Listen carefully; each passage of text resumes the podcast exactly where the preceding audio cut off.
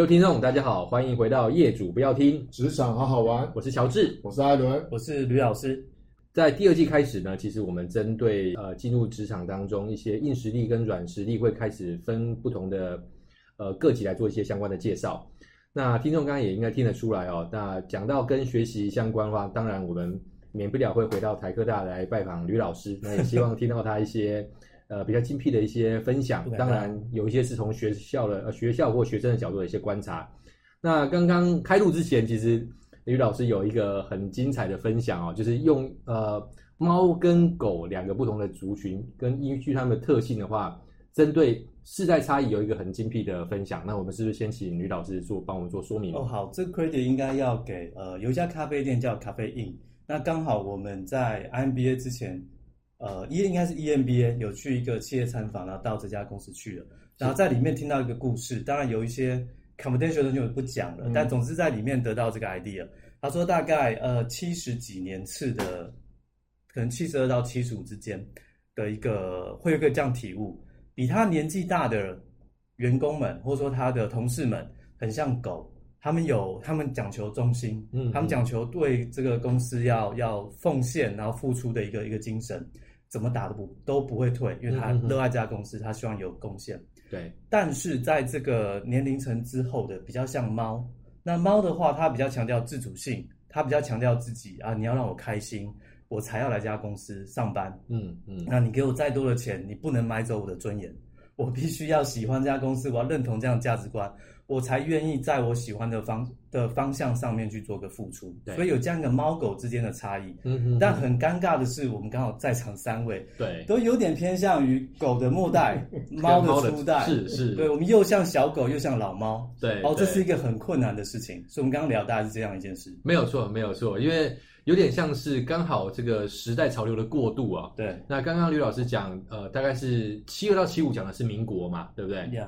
那大概是换算的话，大概是一九八三、一九八六左右。那其实跟传统当中我们讲世代差异当中的，X 世代啊、Y 世代啊，或者是更后期的呃草莓族啦、水蜜桃啦，这个可能比较接近一点。没错。好，那。当然，我觉得有这样子，特别是以企业主来说的话，有这样子的观点，我觉得还蛮传神的。对啊，针对刚提到企业主，那针对这个部分的话，艾伦，毕竟你现在你在创业，有相同的观察吗？还是有哪些不同的体会？嗯，刚才听吕老师哦，在这边分享有关于猫跟狗之间的比喻哦，我我其实感触很深，因为其实二十几岁进入职场当中，我们一直在思考一下，呃，老板。呃，可能我们待我们身处的这个环境当中，老板是比较强势的，对，是比较重视规律的，没错，重视制度的。我我我常思考哦，就是每个礼拜要交周报，都是我最困扰的时候，嗯嗯，或交季报，甚至交这种半年报或是绩效面谈，我总觉得明明都做过了，为什么还要再谈一次，把它做美化？嗯，啊，老板为什么不知道我们在干嘛？其实老板都知道，对。那或许那个时候已经已经埋藏着这个你可能具备了这个猫文化世代这样的特质，所以才会走向未来的职场，职场的发展会比跟人家比较不太一样。嗯，对。比方说你会一直想要呃有一些想法，你想去突破，嗯，会想要去冲撞一些体制东西。你回到你的求学阶段，好像都是这样子。对。那回过头来，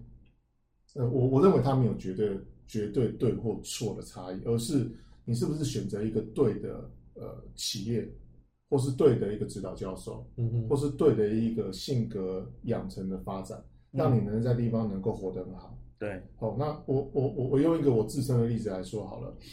呃，进到职场当中，难免你会遇到遇到这个你的老板是相对比较属于是这种狗的思维的个性，对，他会希望大家能够团队合作，他会希望大家能够呃和平相处，嗯，或希望大家能够。意见表达的时候不要这么强势。对，可是我很庆幸我们当时，呃，刚进入职场当中，我们的老板是比较属于这种希望大家有多一些表达意见的。嗯，所以大家会在那个范围当中是开心的，是愉快的，是很积极的，对，是敢冒险的。对对，所以或许这个老板他可能也跟我们相处在同一种思维当中，所以做事起来会相对的开心。嗯嗯，好，对。那反观我现在，我呃，你美其名说我是一个创业者，或是我可能是呃自己想要跟一些朋友做一些自己想做的事情，所以我们聚集在一起。但我们的团队当中光谱也有很类似偏向于狗思维的。对，没错。哦，我们希望固定时间开会，我们希望可以定期聚会，我们希望可以呃密切讨论。但我们的光谱当中也有一些是属于比较猫思维的。对，干嘛开会？线上就好啦。对啊，一个月开一次会就好了，大家都按照自己的工作做啊。对，我们大家都是企业主，为什么这样说？哎，其实这才是蛮妙的一件事情，就是没有所谓的绝对的猫或绝对的狗，这是我的看法。了解，了解。那其实我对我来说有一个蛮大的好奇是，刚刚其实艾伦讲了一些，然后吕老师讲了一些，我倒是这个问题想先问吕老师是。从吕老师的角度，以目前学校来看，因为对企业来说的话，很多的社会新鲜人可能都还是具备在学校这样的特质。那以学生来说，如果现在是比较偏我们现在归纳的叫做猫世代的话，他们有没有哪些明显的特质或哪些明显的行为？OK，好，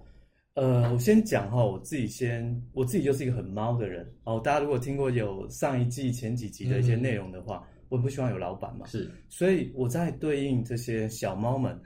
我也很理解他们可能会喜欢什么，所以我，所以我大概会呃，举例来讲好了，比如说我上课，我常跟学员讲，呃，人生有比上课更重要的事嘛，我有讲过这件事，对，哦，所以其实如果你可以把自己安排好，你就去做。那我们这个课我们有既定的一些任务，我们要，嗯、你希望你学到东西。所以考试啊、作业啊，你不来上课，但你能够用线上课程，或是你可以自己自己看教科书，你可以搞定他们，都很好。对，哦，所以大概学生，我大概抓得到他们是这样的一个状态。嗯哼。但坦白讲，你要有这样环境，在一般的职场面不容易出现。没错。但是，呃，我们的学生也通常会提到，我很希望找的工作是能够 work from home，我很希望就是主管不要太高压。那我是我是一个可以自律的人。嗯。好，这讲到关键的。讲到一个关键的，你必须要很自律的人，你才可以在一个很适合猫的企业里面对待得很好。不然你上面那个不管是猫或狗，那个主管他会很焦虑啊。我工作交给你，但是你希望我不要太管你，给你太大的自由。但你回来的东西是我不能用的，我不能在网上交给我的主管或交给我的客户的时候，那个东那个责任我必须要扛。对，所以我压力会很大。哦，那我想。慢慢的，随着呃猫世代，假设这样族群越来越多的话，大家可能要慢慢去学习。我要让我上面的主管，不管他是狗或是猫，我要让他过得很舒服，所以我要变成一个很自律的猫，嗯嗯嗯，然后让他得到他的信任，我自然可以过得越来越自由，越像一个一个开心的猫。对，可能要这样去诠释。对，了解。因为我刚听得出来的话，就是在猫世代的话，可能他们需要更高的自主性。对。但刚刚吕老师讲到一个重点是自律。但其实以我在招募端的角度，或者是说在企业里面人资这样的的这个范畴里面的话，我会发现其实是一体适用的哦，其实是一体适用的。为什么？因为如果你是一个自律的猫的话，那刚刚吕老师讲是客气的，他如果有这样的特质，你不不仅能是在这个猫企业能够很好的生存，你在偏狗的这样的企业，我相信也能够活得很好的。没错，对，那只是不晓得，呃。以艾伦来看的话，以你目前经历到的，我们讲刚刚讲的，可能在这个一九呃八五年、八六年以后这样的时代，你觉得自律的猫这样的年轻人占比大概有多少？那我会问这样的问题，主要是如果说占比不高，或许这就会是我们对于年轻人的一些提醒。不要引战哦，不要引战是不是？好，一定好好拿捏。我回想到我我刚进前呃，就说我们大家相处那家大企业来说，我其实最后的面试，老板问了一个问题哦，他问我去爬一座远征的山像什么？结果我回答告诉他，我想我觉得像当一次兵啊，就再服一次兵役。嗯，我我觉得对我来而言来说，我其实现在在看履历，我不管他猫世代还是狗世代，嗯，我其实很在乎他有没有服过兵役。哇塞，这这是一个还蛮有趣的东西。不会还看服几个月，还是要满一年？我们我 们我们以为会占年纪，他要占性别。哦，不是，我我我 我觉得不，我觉得不是性别，是那种我会看待他有没有经历过一段规律的生活。哦，对对对。哦，比方说，我会在乎他有没有社团经验，嗯，是，或是我在乎他有没有团体生活，对，或是在乎他有没有曾经服过兵役，对，因为对我而言，呃，我自己是呃。我我是一个不受我不太喜欢人家管管我的人，嗯嗯，那我自己知道我要干嘛。就像上像他前几集，我跟呃两两位互动，就是我一本不知道我要什么，但是我知道我不要什么。对对。但是我记得，因为我我我很早就服兵役的，我十九岁、二十岁好就服兵役了，所以其实，在跟各各位过往不一样，大家都是经过先读大学研究所再回来服兵役。我是高中毕业就去服兵役的，嗯嗯嗯，因为我觉得可能当时没有想要读书，嗯嗯，所以当经过服兵役的时候，你经过了一个洗礼，是哇，这个龙蛇混杂的这个团体，然后在那当中你会找到一个生存之道，有猫有狗，甚至还有狼，还有虎，还有豹，是哦，那那我所以对我而言，我会用一个比较特别，那刚好复印到现在，所谓兵役延长，我我我无意要挑起这样的话题性，但是对我而言，我会特别去看一下。这个小细节，他曾经有没有类似过的团体生活？OK，哦，这个团体生活能够让他知道他在里面扮演什么角色。那至于这些自律这件事情，我我花我另我用另外一个话题叫做自觉啦。嗯，我自己知不知道这个现阶段我要不要完成什么东西？嗯，对。那刚刚呼应到吕老师提到的，老板通常很担心，就是哎，他完全不知道掌控进度。对，哦，所以通常的惊喜可能惊吓多于惊喜。对。哦，所以呃，回归到现在，我是一个企业主，呃，我我我我更期待看到的是，也许你你不需要告诉我很很咬文嚼字，或是呃白纸黑字的告诉我说你做了哪些东西，至少我们定期会有一个初步的对焦，一通电话，哎，现在状状况怎么样？嗯嗯，哦，我可能会用比较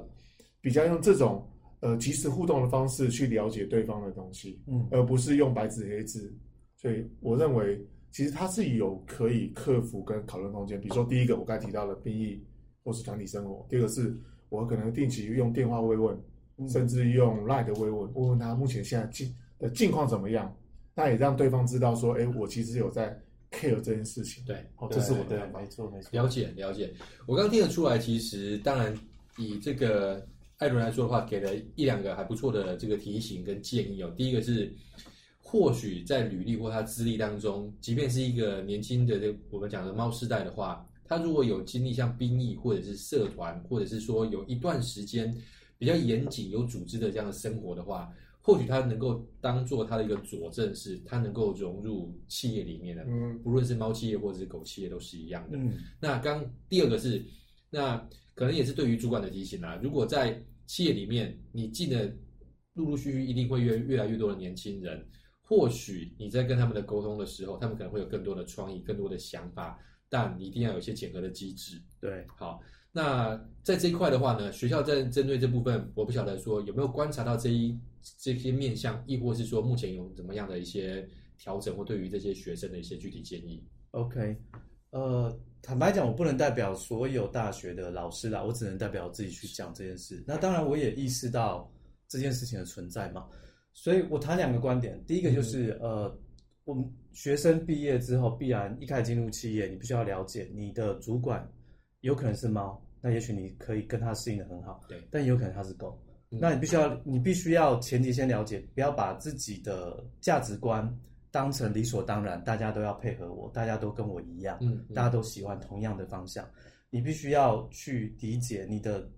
前辈们或者你的主管们可能跟你想法不一样。那因为他现在是你的主管，他有他的责任比较大，你要尽可能去去 support 他，去去完成他交付的任务。所以先把自己的偏好放后面一点点，嗯，想办法找到主管需要的是什么，完成他的目的之后，再慢慢调整成双方都比较舒服的方式，你会过得比较好一点。是。再来第二点，我们想远一点，呃，就像前面讲的，气管系通常都要思考二转的机会，嗯哼，所以当你要到。管理职的时候，你要了解，不管你是偏狗偏猫，但你要理解，你上面的可能偏狗一点，那你的部署们可能偏猫一点。你夹在中间的时候，你要如何让两种形态的，不管主管或部署或同事们都能够跟你相处的好，或者说你能够在这样的情况之下完成任务？我觉得这对比。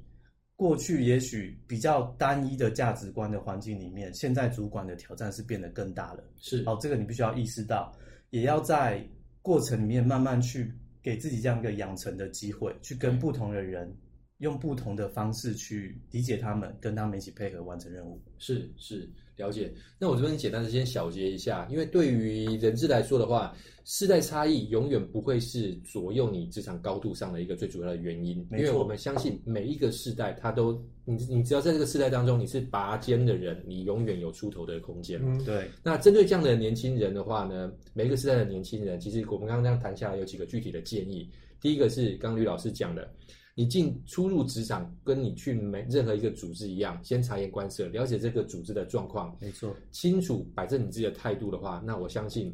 驾轻就熟之后，你更更能够有机会有空间去展现你的自己的主张，或者是你自己的价值，亦或是你自己的风格，这是第一个。